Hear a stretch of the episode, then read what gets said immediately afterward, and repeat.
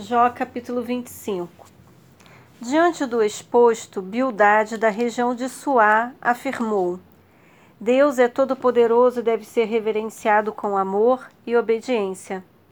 Ele é que faz com que haja ordem e paz nos céus que lhe pertencem. Seria possível contar os exércitos de seus anjos? E a sua luz, sobre quem não haverá de se levantar?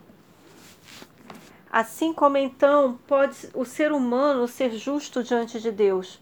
Como pode ser puro quem nasce de mulher? Até a lua não tem brilho próprio e as estrelas não são puras aos olhos dele. Muito menos o será o homem, que não passa de um verme, e o filho do homem, que é um vermezinho.